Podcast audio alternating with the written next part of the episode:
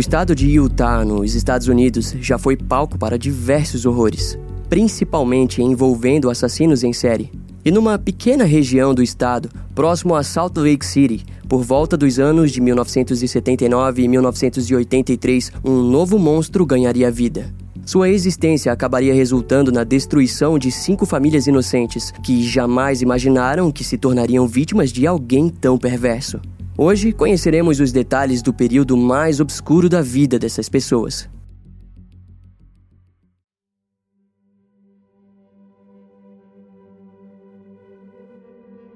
Alonso Daniels possuía apenas quatro anos quando se tornaria o primeiro em uma onda de desaparecimentos em Utah. No dia 14 de outubro de 1979, a criança estava brincando no pátio de um complexo de apartamentos de Salt Lake City quando simplesmente desapareceu. A sua mãe entrou em pânico, ao ponto de ser vista histérica com o desaparecimento do filho. Os parentes logo iniciaram uma busca intensa nos arredores do complexo, mas não havia sinal algum da criança. Quando as autoridades chegaram, a área de busca foi aumentada e diversos moradores foram interrogados. Um desses vizinhos foi Roger Downs, que morava próximo ao apartamento de Alonso, mas o sujeito disse não ter visto ou ouvido nada no momento do desaparecimento. No decorrer do dia, uma equipe especial de busca e resgate do condado de Salt Lake foi enviada para ajudar. Ao chegarem, foram surpreendidos pela quantidade de civis que haviam se unido para fortalecer as buscas. Além disso, em poucos dias, as equipes já contavam com membros do sindicato dos caminhoneiros locais e com estudantes e professores da Universidade de Utah.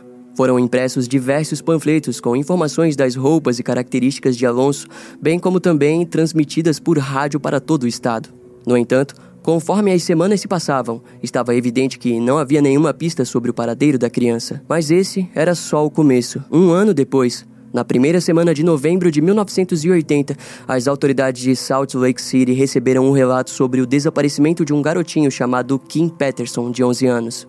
Os familiares compartilharam que ele havia saído para encontrar um comprador que se apresentou interessado em seus pares de patins, os quais já estava tentando vender há um tempo. Ele prometeu retornar o mais rápido possível, mas isso não aconteceu. E sem perceber, seus pais sequer perguntaram o nome do comprador. Sendo assim, os investigadores não tinham muitas pistas para seguir.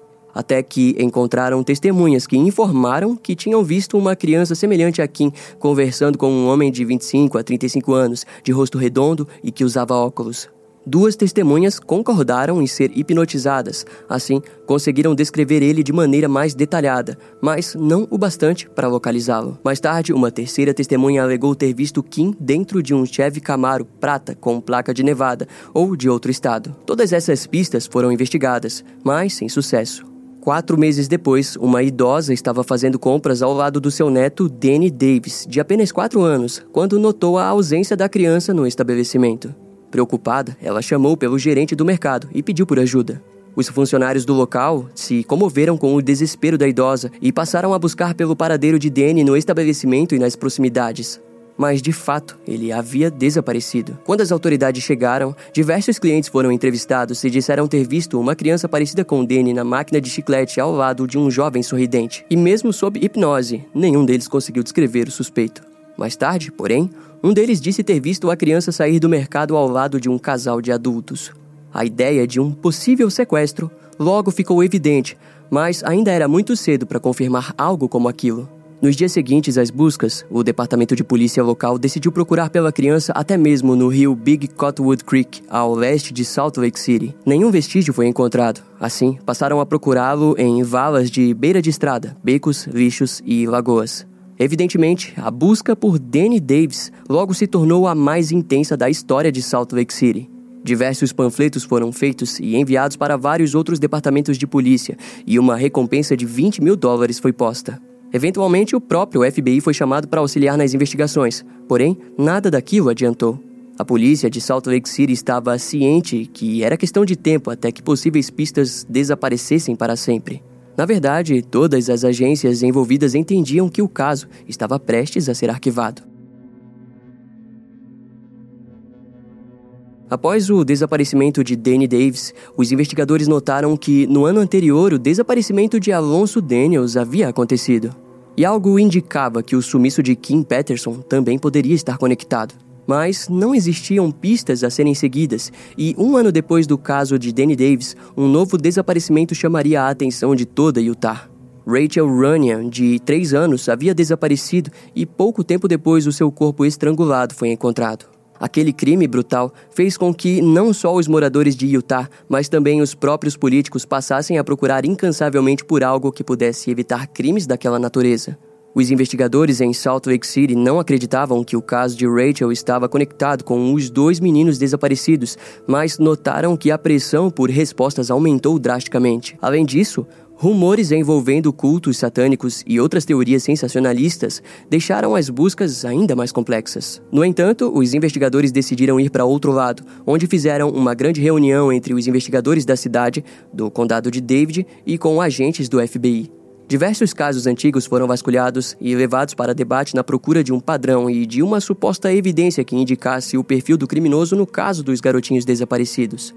Curiosamente, cada uma das crianças tinham sido sequestradas em dias e horários específicos. Assim, o FBI não conseguia imaginar o tipo de vida que o criminoso estava seguindo. Além disso, as vítimas tinham diferentes tons de pele, indicando um perfil diferente. Após a reunião, notaram que não iriam a lugar algum com aquelas investigações.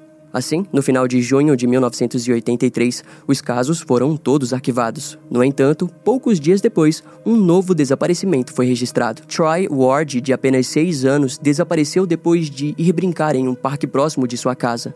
Os familiares apenas o deixaram ir sozinho porque ele encontraria um amigo da família no local e depois retornariam juntos para casa, onde a ideia era entregar à criança um bolo de aniversário surpresa.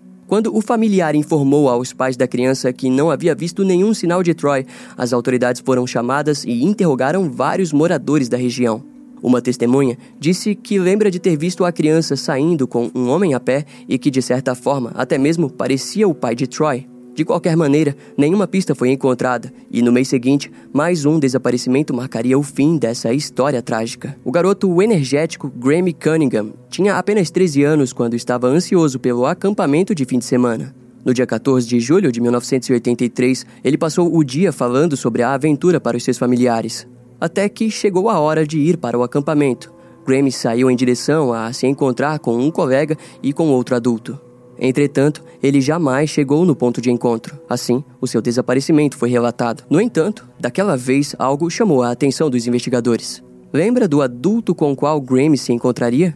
Bom, o seu nome era Roger Downs, o mesmo vizinho que morava na frente da casa de Alonso Daniels, desaparecido em 1979. Os investigadores então analisaram tudo e perceberam que, em todos os casos, Roger havia sido entrevistado. Quando os familiares foram questionados, todos relataram que durante o desaparecimento das crianças, o sujeito sempre se mostrava pronto para ajudá-los. No recente caso de Grammy, ele até mesmo apresentou se sentir culpado por não ter se encontrado a tempo com a criança antes dela desaparecer. Curiosamente, embora não houvesse pistas concretas que o conectassem ao caso, muitos investigadores lembraram do terrível John Wayne Gacy. Na mente deles, com base no perfil comportamental do criminoso, era bem possível que Roger pudesse estar envolvido nos sequestros das crianças.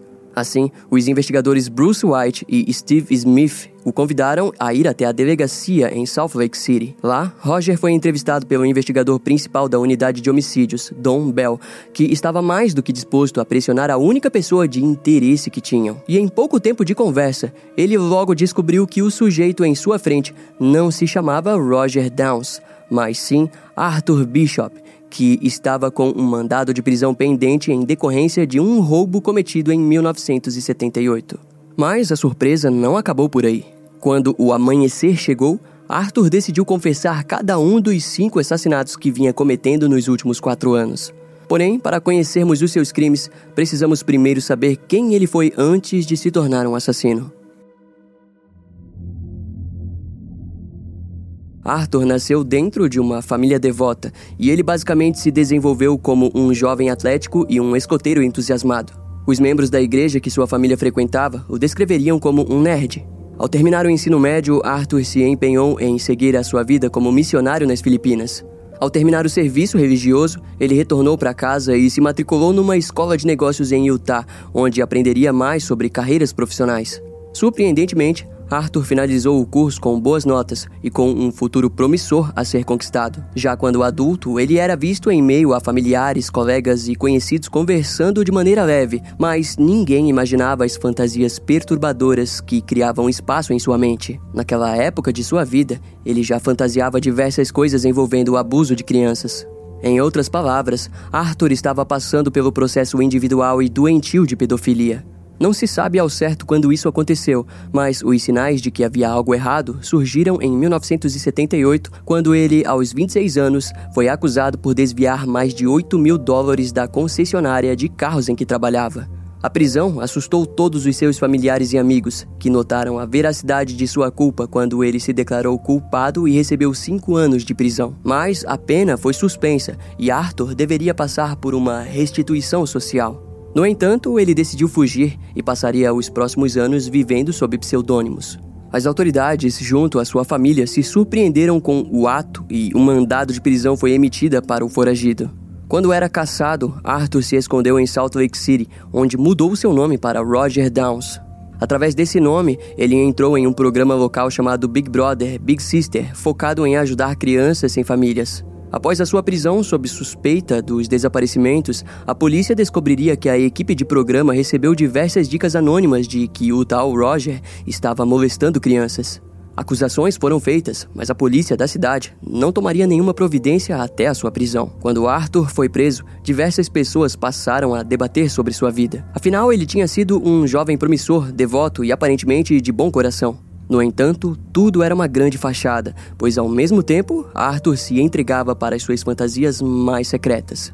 Seus familiares sempre esperaram por sua prisão pelo caso de roubo, mas jamais imaginariam que ele voltaria a ser preso por algo como uma série de assassinatos. A escuridão havia o vencido, e no dia de sua prisão, Arthur disse estar feliz que o pegaram, pois jamais pararia de matar.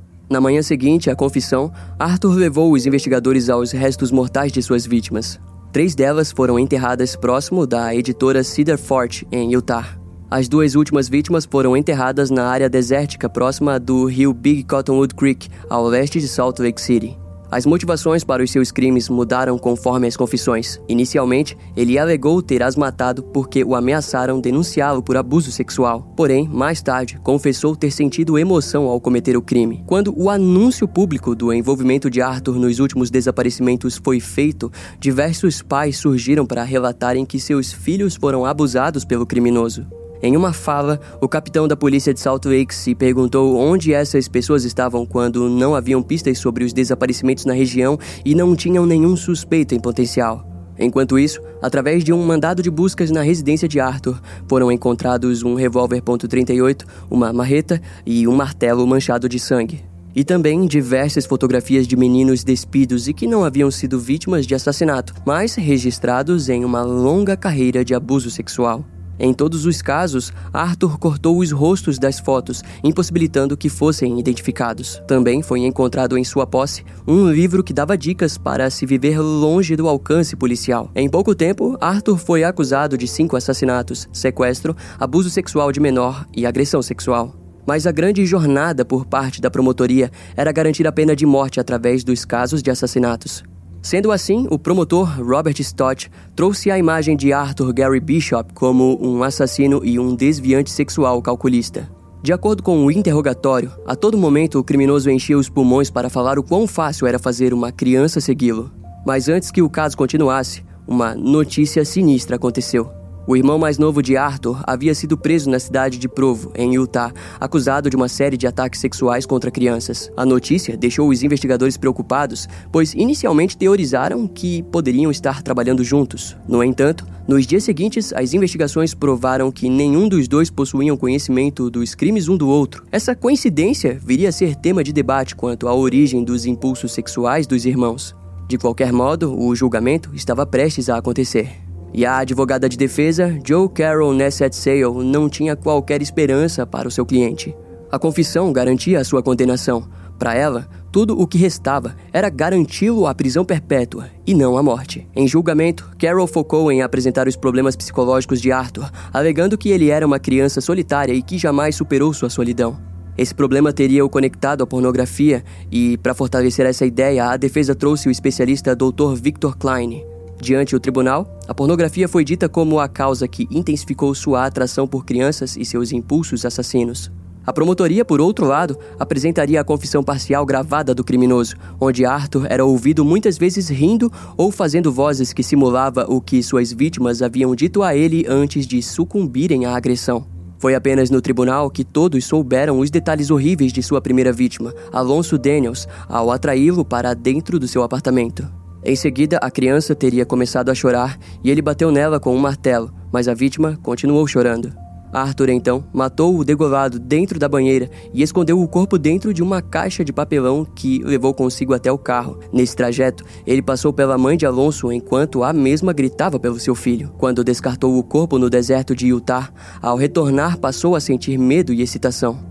E acima de tudo, sentiu que mataria de novo, e para lidar com o desejo, reviveu os crimes ao matar filhotes de gato e cachorro que adotava aos montes. Graças a esse canalizador, Arthur garantiu que ficou mais de um ano sem ir atrás de crianças. Ainda pior foi quando o júri e o tribunal descobriram que, no momento do desaparecimento de Danny Davis, Arthur recebeu a polícia em sua casa, onde, no mesmo local, ele havia matado a criança. No assassinato de Grammy Cunningham, Arthur participou ativamente das buscas e chegou a telefonar para a mãe da vítima, mas durante a confissão disse que precisou fazer aquilo para suprir sua vontade de confessar o crime. Mas, sem saber como fazer, decidiu que precisava prestar apoio à família. Incrivelmente, todos da região sabiam que Arthur sentia um carinho anormal pelas crianças, mas ninguém o considerou suspeito. E os pais que sabiam que ele havia molestado seus filhos jamais o acusaram oficialmente. E já em seu julgamento, todos os presentes sentiriam que era tarde demais para lamentar o erro que causou a proliferação dos crimes do réu. Diante esses horrores, Arthur Gary Bishop recebeu a sentença de morte para cada um dos cinco casos. O juiz, Jay Banks, o deu a honra de escolher entre a execução pelo pelotão de fuzilamento ou injeção letal. O criminoso rapidamente respondeu que preferia a agulha. Arthur foi enviado para a prisão estadual de Utah, onde houve um certo medo de que tanto o criminoso quanto seu irmão fossem assassinados por outros presos. Afinal, pedófilos costumam durar menos em prisões. E foi no corredor da morte que Arthur alegou ter sido enganado pelo diabo e compartilhou um breve remorso pelos seus atos. Sua sentença de execução foi então marcada para 10 de junho de 1988. Até aquele dia não chegar, Arthur procurou salvação na sua antiga religião mormon e disse para o psicólogo da prisão que sabia que se fosse liberado, provavelmente os seus velhos impulsos retornariam. E alegou que mesmo que se reconciliasse com Deus, ele iria continuar pagando pelos seus crimes em outro lugar. Dois dias antes da execução, Arthur se encontrou com os seus pais pela última vez e participou de uma oração e jejum. Alguns dos guardas que lidaram com o criminoso relatariam mais tarde que Arthur tinha sido um dos criminosos mais cheios de remorso com o qual já haviam conversado. Após a execução do criminoso, os jornais postaram artigos defendendo a pena de morte, afirmando que a execução de Arthur fez com que a taxa de homicídios infantis diminuísse. O argumento estava de que, seis meses antes da execução do criminoso, Utah registrou 26 assassinatos, mas após a sua execução, esse número desceu para 21. Os críticos da pena de morte descartaram aquela pesquisa e o artigo, pois não é uma diferença relevante. Antes de ser executado, Arthur falaria uma última vez sobre os seus crimes ao lembrar do seu julgamento, onde a sua defesa mencionou a pornografia como um problema. Segundo o criminoso, a pornografia teria aumentado os seus desejos perversos, e ao consumir material infantil, ele passou a ver aquilo como algo normal e necessário para excitá-lo. No entanto, a queda ao abismo ocorreu quando passou a sentir que precisava de imagens mais explícitas e que logo tudo se tornou uma obsessão que o levou ao homicídio de cinco crianças.